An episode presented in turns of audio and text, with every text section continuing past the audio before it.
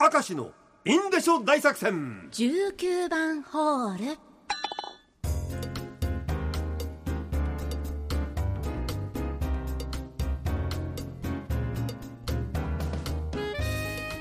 さあ張り切ってまいりましょう、はい。悪気はないんだろうけれども自分にしてみれあもうと思ったお話、はい。ラジオネーム行き止まり。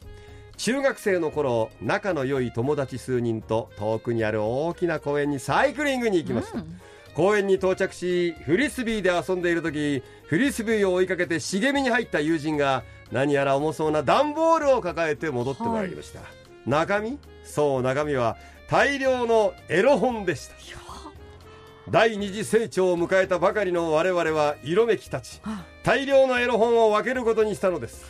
もちろん私ももらう気満々だったのですが中学生のくせに普段から硬派を気取っていた私に友達がこう言いましたお前はさこういうの興味ないもんな。俺たちで開けるから。いや。と言い放ちました。動揺を隠しあああそうだよ。俺は興味ないからいいよ別に。と嘘をついあ捨て台詞を絞り出すのが精一杯でした。分け前がもらえなかったことよりも無駄に硬派を気取っていた自分が腹立たしく。帰り道の夕焼けは涙で滲んで綺麗でした。泣くなよお前。泣くなよそれは。これ面白い。これちょっとこれステッカーあげるわこね。れこれ最後の一行がいいね。うん。帰り道の夕日は涙で滲んで綺麗でした。エロ本もらえなかったから。そんなことで泣くなよ。でもなかなかいいいい物が揃ってたんじゃない？きっと。これは上物ですぜみたいなやつがあったんじゃない？きっとそれすごいよ。さあラジオネームはマネージ悪気がなかった話、まあ、何十年も前の話ですが、うん。お姑さんが自分の息子が家に泊まりがけで来た時お正座をしていたそのお嫁さんの太ももを見て、はい。あんたの太もも小さな子供のウエストぐらいあるなと言ったのです、うんうん 悪気がなかったのかもしれないけど、ねえ。その一言で一瞬場がシーンとなりました。本当のことでも言っちゃおしまいだよと思いました、まあ、息子のお嫁さんに言っちゃったってことね。お嫁さんも言い返せばよかったのにこの太ももで あなたの息子さんはいつも私に甘えてくるのよ。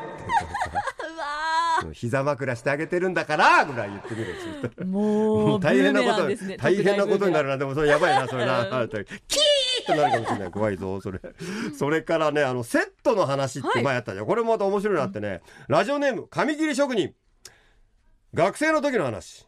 ラーメンに小ライスが無料でついてくる店があったのね。ラーメン頼んだら小ライス無料です、でラーメンセットはラーメンとチャーハンなんですがセットになると当然小ライスはついてこない、はい。ラーメンとチャーハンだけ。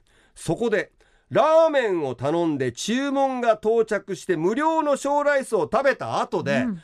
すいませんやっぱりあラーメンセットにしてもらえますか？と言ったら怒られましたって当たり前だ。そりゃそうだ。当たり前だほらほら悪悪気はない話、はい一口目のビールは最強、えー突然ですが私パンが好きなんですそれもフランスパンのようなハード系のパリパリとした皮が好きなんです、いいねハード系ねハード系、うん昔職場の先輩とのたわいもない会話の中で、はい何気なくそのことを言ったらあそれなら知り合いのパン屋さんで端っこ余ったのもらってあげるよと言うんですおお端っこまあしかしどうやら先輩は私が好きなのがパンの耳だと勘違いしたらしくはあはあはあはあ。ーそれから3日に1回くらい大量のパンの耳を持ってきてくれました。あはあ。まあ、最初はありがとうございますと喜んだふりをしていましたがさすがに食べ食べきれないし、うん。冷蔵庫にも冷凍庫にも入らなくなるし、当時同居していた母がなんで耳ばっかりもらってくるのと怒り出したので事情を話し丁重にお断りしました。はい。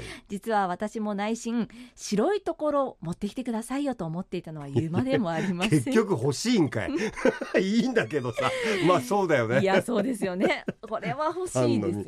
でもパンの耳でさ、ラスク作ったら美味しいよ。あいいですね。あのシナモンガーンと効かせたらいいよね、うん。これね、えー指名された話、はい。ラジオネーム行き止まりですが。私は高校に入学してすぐに生徒会の放送局に入りました。お当時3年生の局員は夏休み明けに引退するのが習わしとなっており2学期の初めに次の局長を決める会議が行われました、うん。その会議でまだ1年生である私が次の局長に指名されたんです。その理由ははい。